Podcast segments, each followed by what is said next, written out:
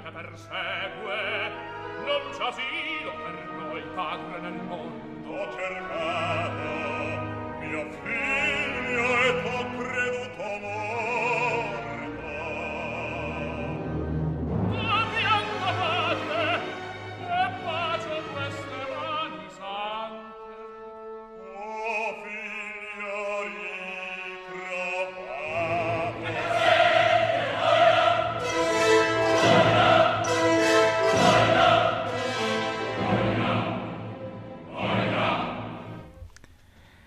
Supongo que muchos eh, oyentes habrán reconocido en este fragmento musical, en este breve fragmento musical, el inicio de Turandot, de Puccini. Y es que, eh, desde luego, me ha parecido conveniente que hoy abramos y cerramos este programa porque vamos a dedicarle no a Puccini ni a Turandot, ni siquiera a los cantantes que hemos oído, algunos de ellos de muy fácil reconocimiento, ¿no? Luciano Pavarotti o Nikolai Giaurov sino vamos a dedicarle todo el programa al año en, el que se estrenó esta ópera, 1926. Y es que eh, pocos años han sido más fructíferos que ese y hoy vamos a hacer un repaso a distintas óperas que fueron compuestas y o estrenadas el mismo año.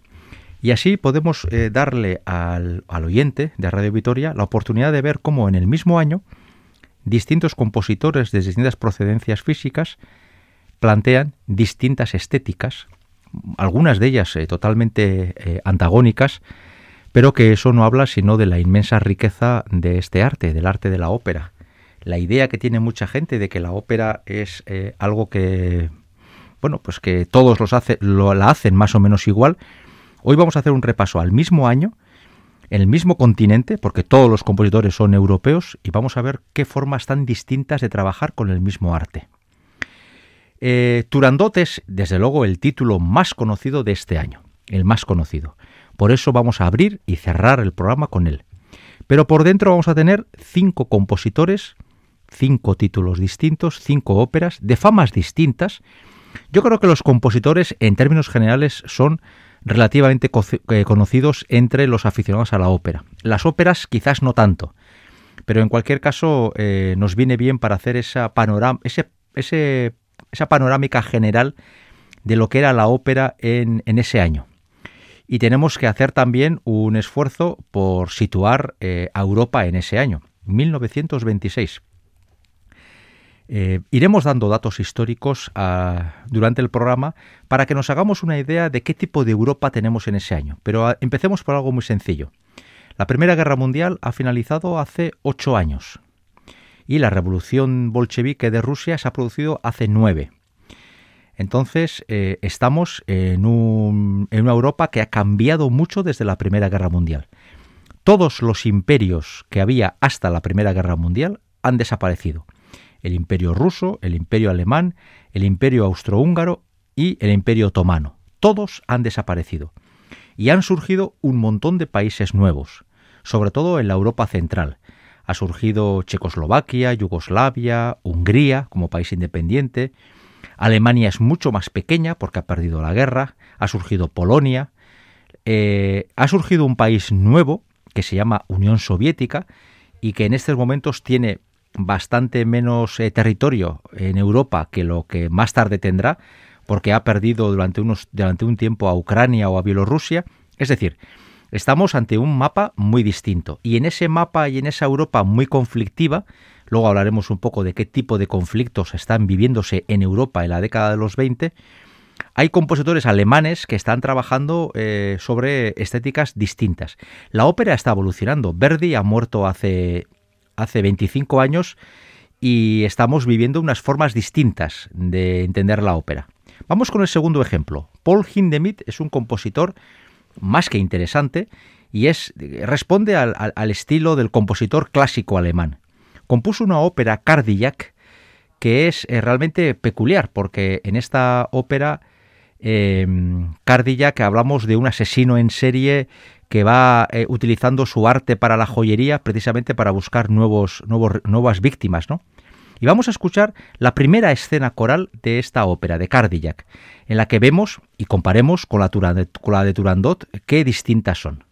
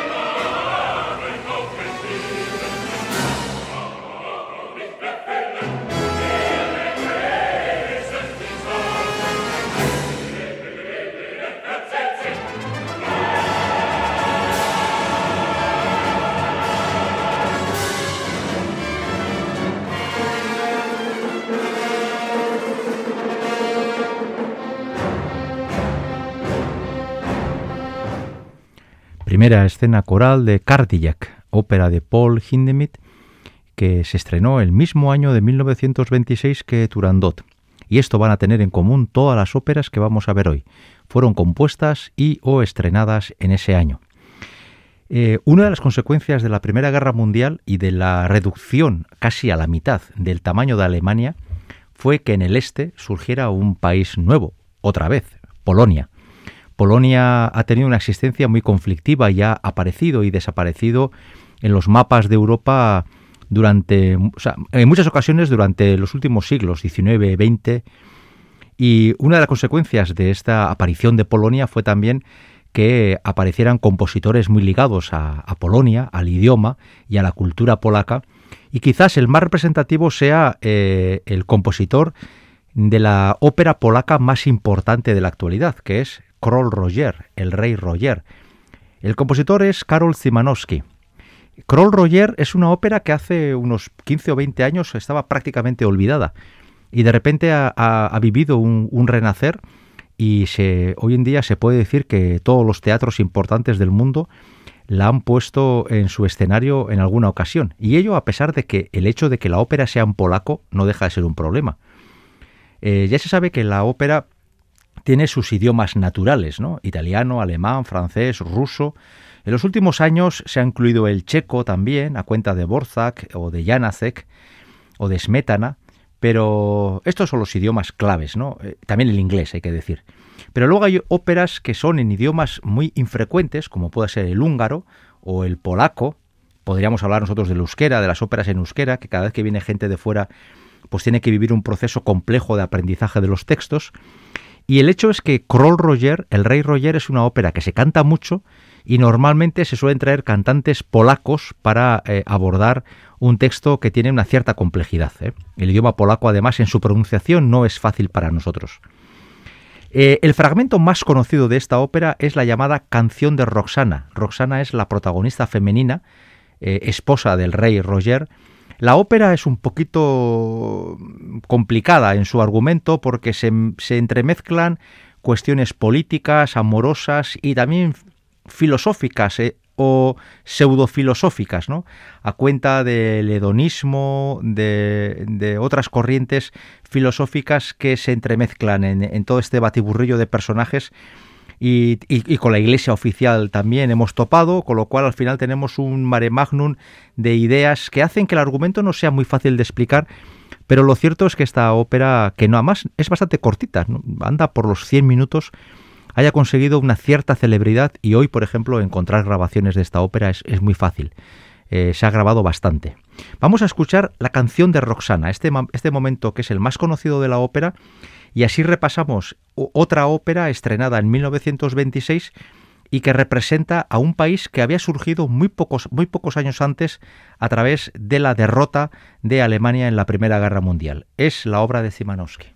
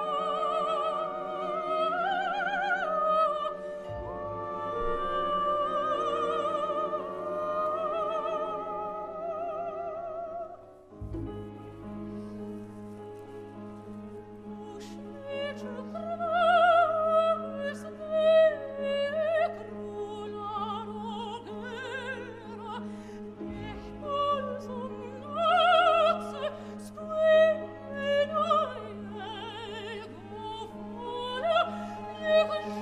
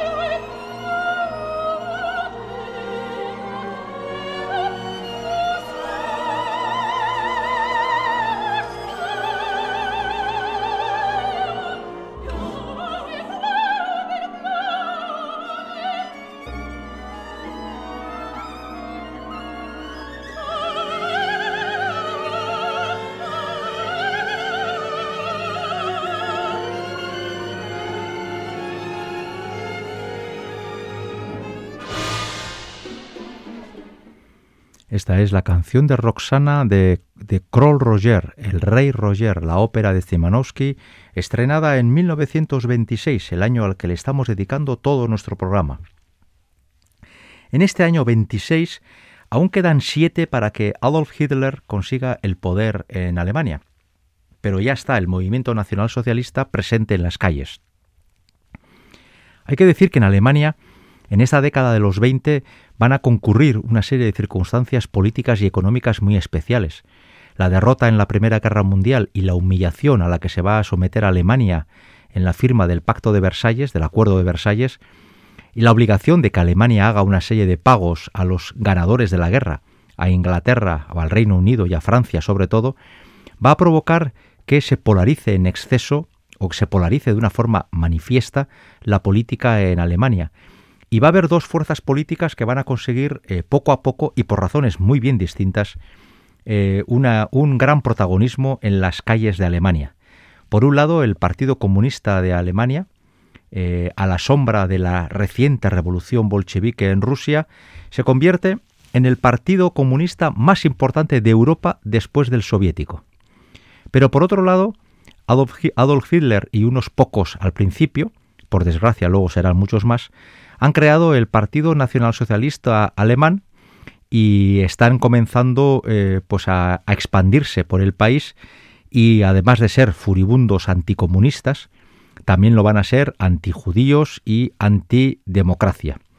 Todo esto sabemos que nos va a llevar a que en el año 33 Adolf Hitler acabe eh, siendo nombrado canciller y tenga adquiera cargos importantes de la política y en el 39 comience la Segunda Guerra Mundial y nos lleve a todo lo que fue el gran desastre de esa guerra y el, llamado holocausto que sufrió el pueblo judío. Pues bien, en ese contexto algunos compositores van a acabar siendo calificados por Hitler de músicos degenerados y Hitler va a hacer esa lista de músicos prohibidos por el, por el régimen, entre los cuales se va a encontrar, entre otros, Ernest Krenek. Este señor, cuya obra más famosa es Johnny Spielt auf, Johnny tócala de nuevo, haciendo referencia a la música jazzística que tocaba este protagonista. El jazz estaba considerado por los nazis como una especie de aberración musical extranjera. Pues bien, Ernest Krenek en este año 26 va a estrenar Orfeo y Eurídice, una relectura del, del mito tan habitual en la música del amor entre Orfeo y Eurídice. Vamos a escuchar un fragmento del acto primero de esta ópera tan desconocida de un compositor que les aseguro es muy interesante.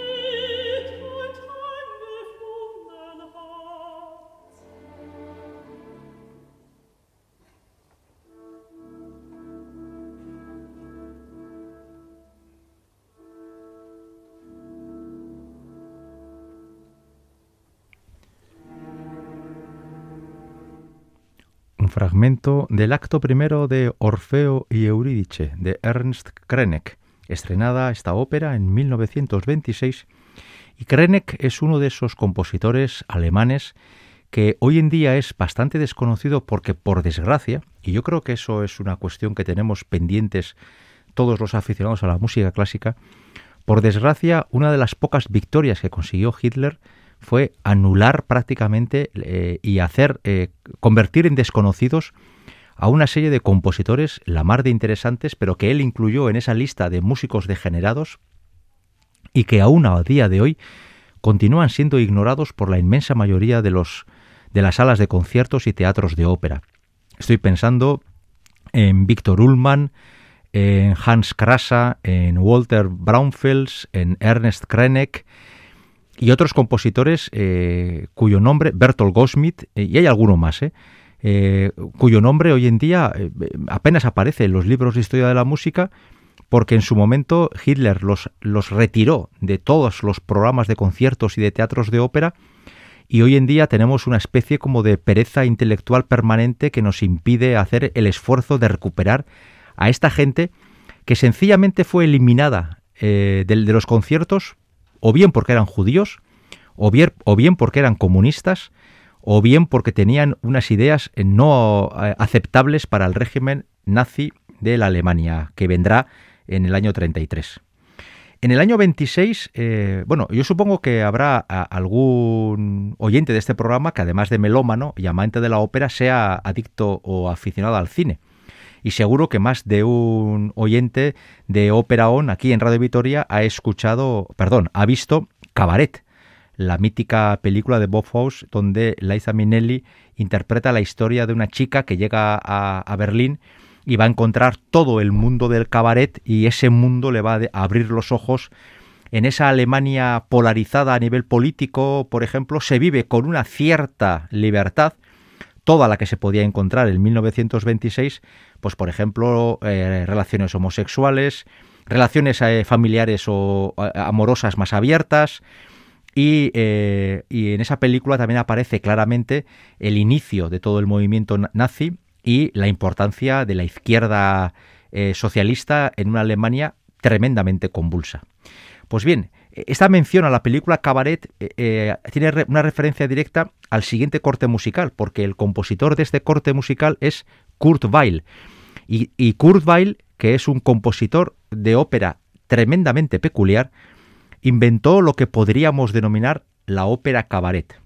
La obra más conocida de Kurt Weill es Die Drei Großen Oper, que aquí se traduce más o menos como la ópera de tres peniques, una ópera cortita donde los protagonistas son eh, desarrapados de la sociedad, prostitutas, mendigos, pobres de solemnidad que cantan sus miserias y donde Kurt Weill, un hombre que era de profundas convicciones socialistas y que desde luego tuvo que huir de Alemania eh, para no ser eh, detenido por el régimen nacionalsocialista, en el año 1926, año al que estamos dedicando todo nuestro programa, estrenó una obra de esas que uno no sabe muy bien si eso o no es una ópera, porque lo de Kurt Weill era peculiar. Este hacía eh, óperas cabaret, óperas, cantatas escénicas. Él se movía dentro de un... entendía el mundo de la ópera de una forma bastante libre y él apenas hizo óperas clásicas que hoy se puedan poner en un teatro de ópera con comodidad. la inmensa mayoría de sus obras escénicas se mueven en ese, en ese mundo limítrofe entre la ópera, el musical, ese tipo de cosas. Y esta, eh, esta obra a la que hago referencia es Der Protagonist, el protagonista. Vamos a escuchar la breve obertura de esta ópera de Kurt Weill y vamos a seguir caminando por este año tan fructífero, 1926.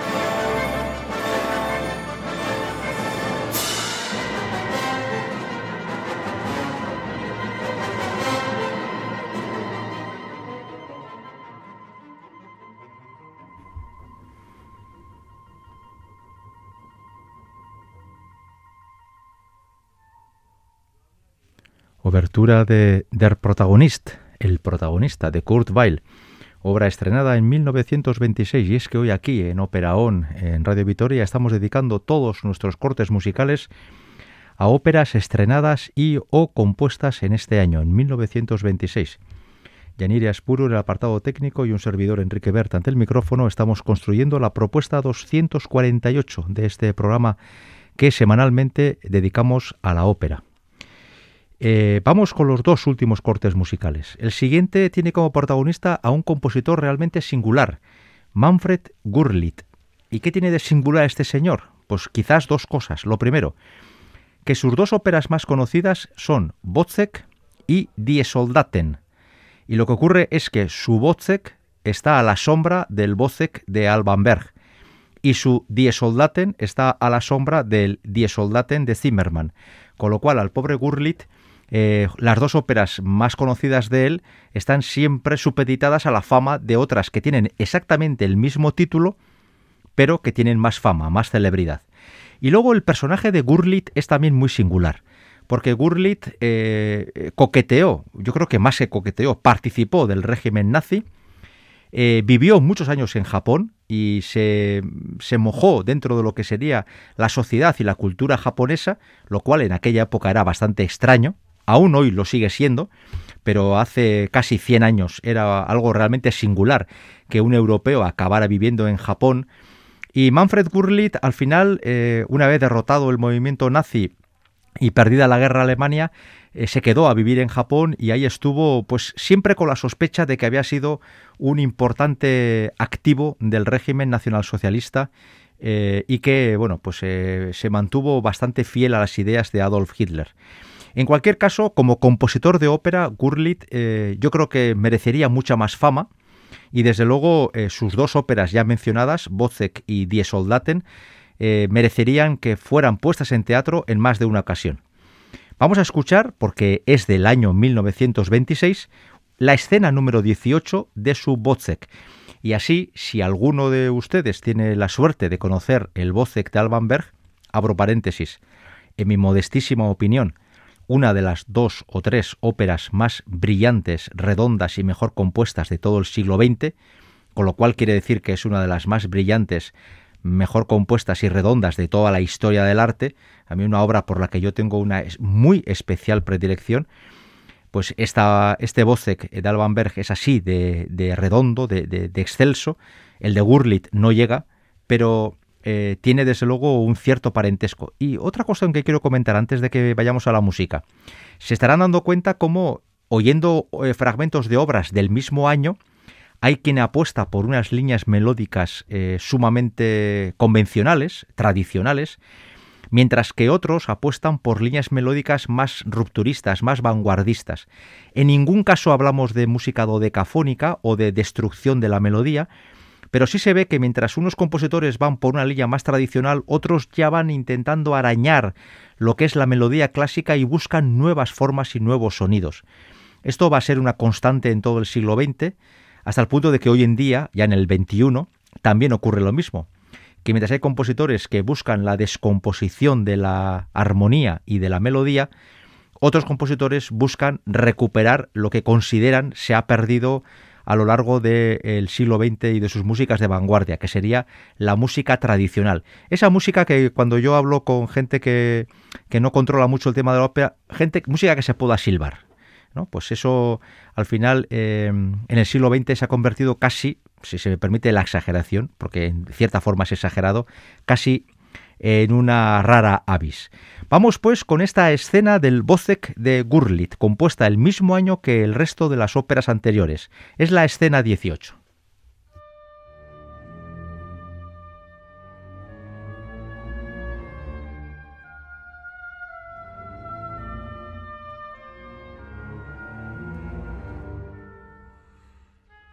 Das Messer, wo ist das Messer?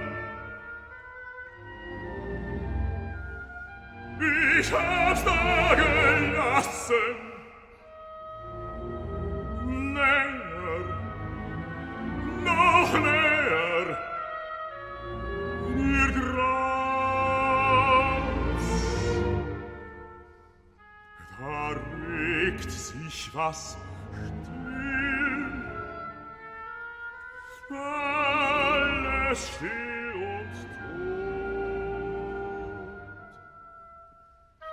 Oh.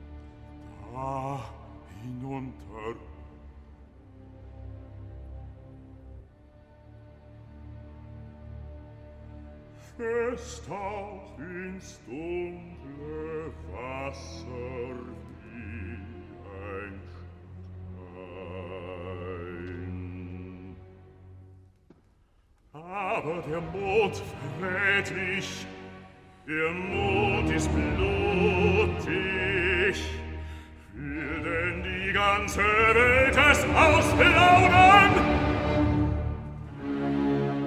Das Messer, es liegt so weit vorn, Sie finden's beim Baden.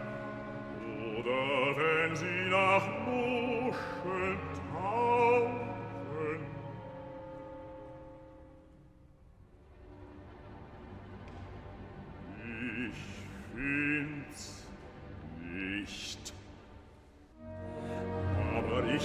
mich waschen, ich bin blutig, Da ein Fleck und noch einer,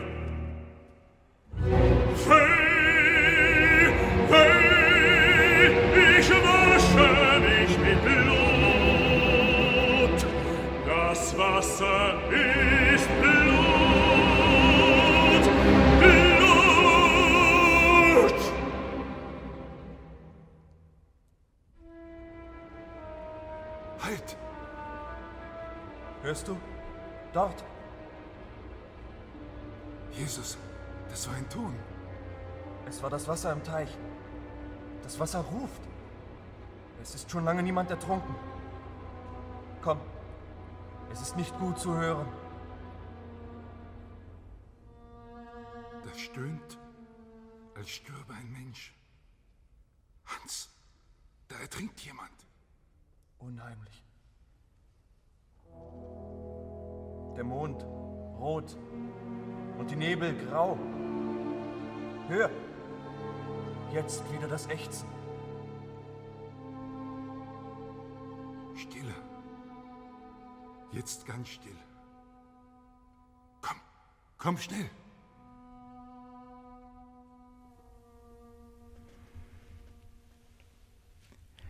Hemos escuchado la escena 18 del Bozek de Manfred Gurlitt, una de las seis óperas que hemos traído a este programa, estrenadas o compuestas en 1926. Si me permiten la apreciación personal, para mí, quizás con la excepción de- del, fragmento que viene ahora, porque yo me reconozco un forofo de Turandot, pero a mí me pareció el fragmento más interesante, más brillante, y, y la verdad es que es una ópera, esta de Gurlitt, ni qué decir la de Alban Berg, pero la de Gurlitt me parece interesantísima. Bien, pues vamos a terminar el programa de hoy, el primero de los que hemos dedicado en, nuestra existencia, que ya vamos ya para cinco años y pico, a un año concreto. Y eh, la verdad es que la idea me ha gustado y si podemos, si podemos, pues intentaremos buscar otros años fructíferos para poder ver lo que se compone en el mismo tiempo y poder apreciar las diferencias entre obras, ¿no? Pero ya hemos empezado el programa con Turandot y ya hemos dicho desde el principio que entre todas las óperas estrenadas este año, Turandot de Puccini es evidentemente la más célebre. Y me parece de justicia que hemos abierto con Turandot, cerrar también con Turandot. Y es más, no cerrar con la obra, sino cerrar con el personaje, con Turandot. Eh, ya sabe el oyente de este programa que Turandot quedó inacabada. Ya como Puccini murió eh, cuando le quedaba más o menos un 20% de la obra por componer, quizás algo menos. Em, pues bien, eh, más tarde Franco Alfano, por disposición de la, de la familia de Puccini, fue quien hizo el final de la obra. Y cuando se estrenó esta ópera, en 1926, cuando se estrenó, Toscanini, el, director de la primera función, hizo terminar la función exactamente en el momento en el que, dejó de componer Puccini, como una especie de homenaje a la labor que había hecho el maestro, porque de ahí en adelante hasta el final, eh, en todo el dúo Principesa di Morte, todo ese, ese dúo está compuesto sobre notas de Puccini estaba compuesta por Franco Alfano. Más tarde ha habido otros compositores, como por ejemplo el último Luciano Berio, que han hecho otros finales alternativos a este. A mí, por ejemplo, el de Berio, siendo radicalmente distinto al de Alfano, me parece muy interesante, pero supongo que entre derechos de autor y este tipo de cosas, pues se interpreta muy poco. La historia de Turandot es muy conocida. Turandot es una princesa que propone tres enigmas a todos aquellos que quieran ser su esposo, su marido. Y entonces, eso sí, siempre que sean de sangre real. Y hay un personaje de, nombre desconocido, aunque al final sabremos que es Calaf, que decide jugarse su vida porque el precio por ganar es llevarse a la princesa, pero el precio por perder es perder la vida, perder la cabeza.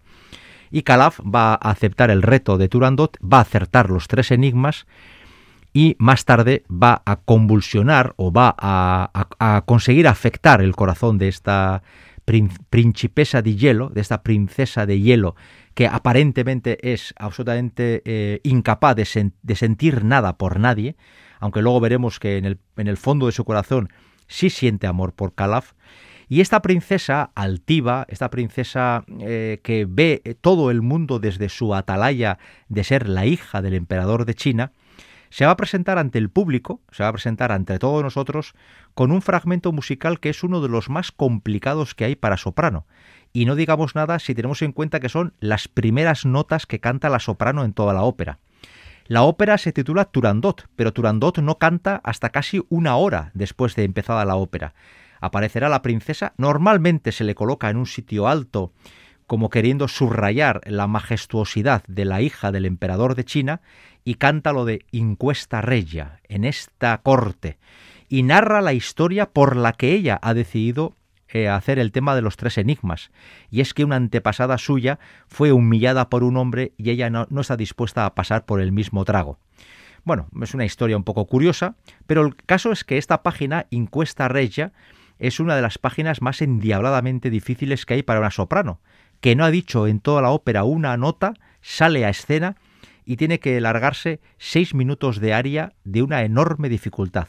Bien, pues con este aria vamos a cerrar este programa, el programa 248 que hemos dedicado a un año, a 1926. Hemos aprovechado para oír mucha música y de paso hacer un pequeño, mínimo repaso de la historia de Europa por ese año.